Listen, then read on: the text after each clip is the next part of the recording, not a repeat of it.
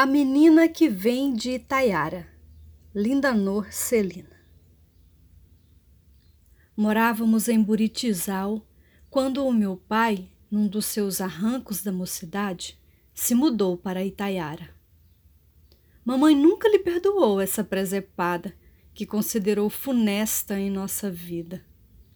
Falava constante daquela viagem em noite de breu, deixando assim tão brusco o nosso bom buritizal para um incerto lugar. Não me dei conta da mudança.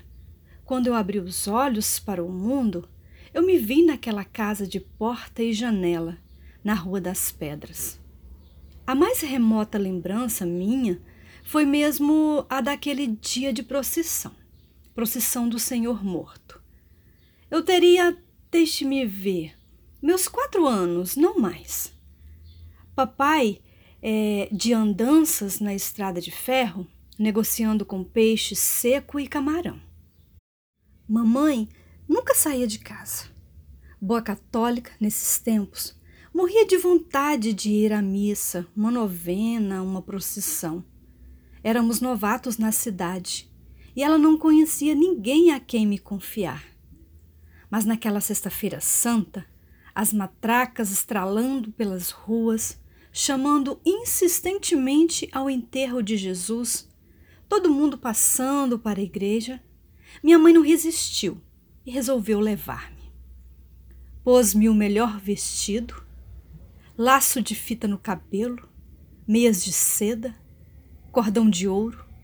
Saí de casa muito bem encadernada. Mal entro na igreja, dei com aquele homem ensanguentado no caixão coberto de flores à luz das velas, as moscas esvoaçando-os por cima do véu. E saltei para o colo da mamãe num alarido que ela, coitadinha, nem chegou a fazer o pelo sinal. Confusa, humilhada ante os. Também trazer criança em igreja com tanto povo? Onde já se viu carregar menino pequeno num mundel de gente desse? Ela abalou dali as carreiras renunciando de vez à procissão a que tanto queria ir. Saiu chorando a minha mãe, a princípio de vergonha, logo de aflição, temor de que tivesse alguma coisa. Contava que meu pavor foi tal que me pus branquinha e tremi e gritei desadorada durante a volta. Ao chegar em casa, um custo para me acalmarem.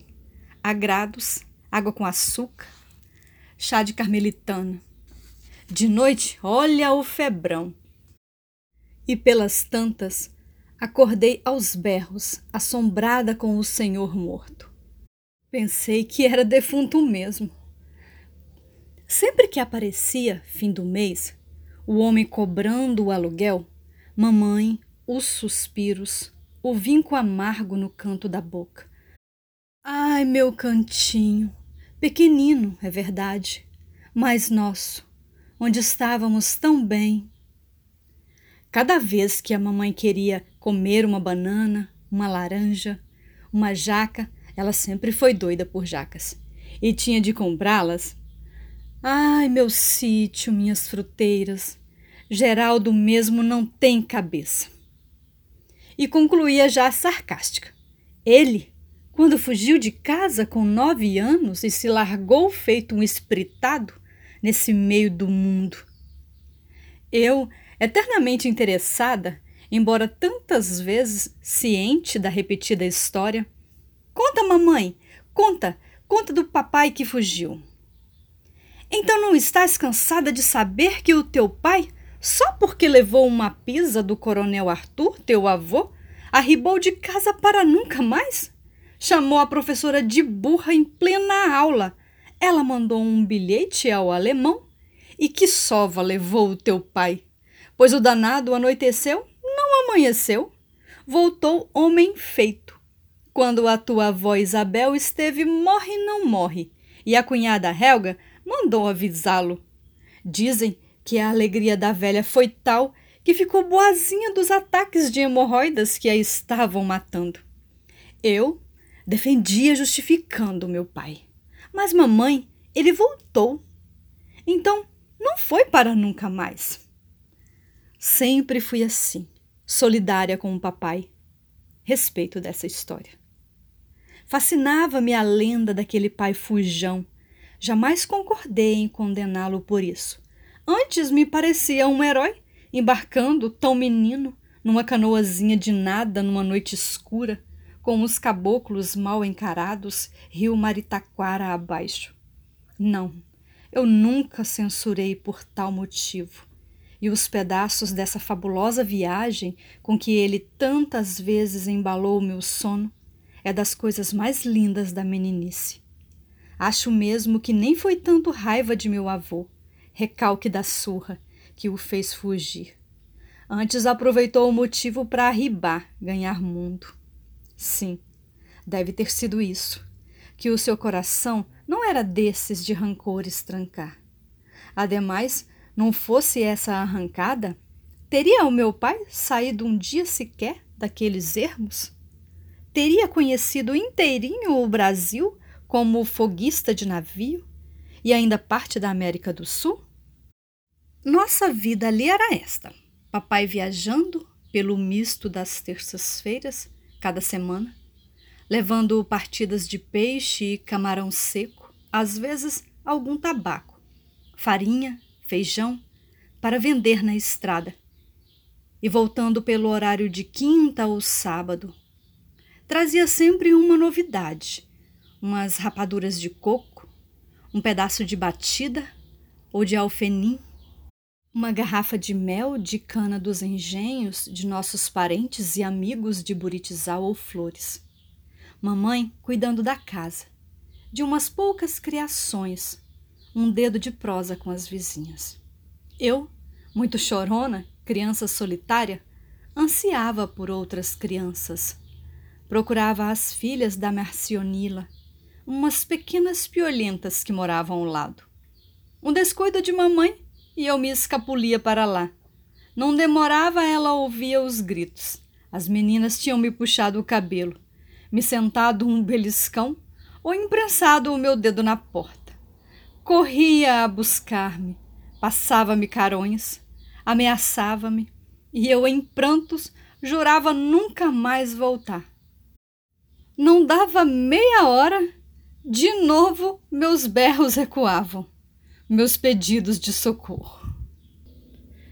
Frente à nossa casa, bem em frente, havia uma casa escura e alta dessas de porão.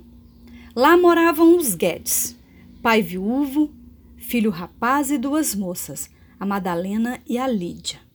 Madalena Guedes limpava os dentes com tabaco de corda, guardava a bola de fumo no canto da bochecha e me comia de beijos cada vez que me via. Um suplício. Eu debalde tentando virar o rosto, fugir a aqueles beijos. Lídia, muito branca e pálida. Longos cabelos sem cor.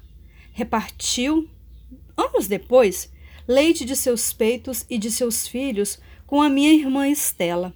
Terêncio era o irmão. Dele eu tenho presente, embora muito esgarçada, uma cena. Eu andava às carreiras com as filhas de Marcionila, que me perseguiam num juju animado. Acossada pelo grupo, eu entrei de repente pela casa dos Guedes e a porta eu fechei, ofegante. Dois braços me pegaram. Passei de um susto a outro pior. Era Terêncio que me cochichava. Para que tanto sobroço, bichinha? Vem, que eu te escondo delas. Levou-me para a rede atada na sala, começou a me embalar no peito. Era um peito cabeludo e eu sentia aqueles cabelos no rosto, no pescoço, nas orelhas. Me cresceu uma espécie de medo, uma angústia, uma coisa assim. Queria me libertar, chamar mamãe, ir-me embora. Mas ele me segurava e os cochichos me embalava, me embalava, me embalava. No momento, umas falas apareceram. As irmãs Madalena Guedes com seus agrados. Estás aqui, sua fujona, cadê o meu cheiro? Num instante passei do peito cabeludo de Terêncio aos beijos de masca de tabaco de Madalena, que pela primeira vez me pareceram menos repelentes.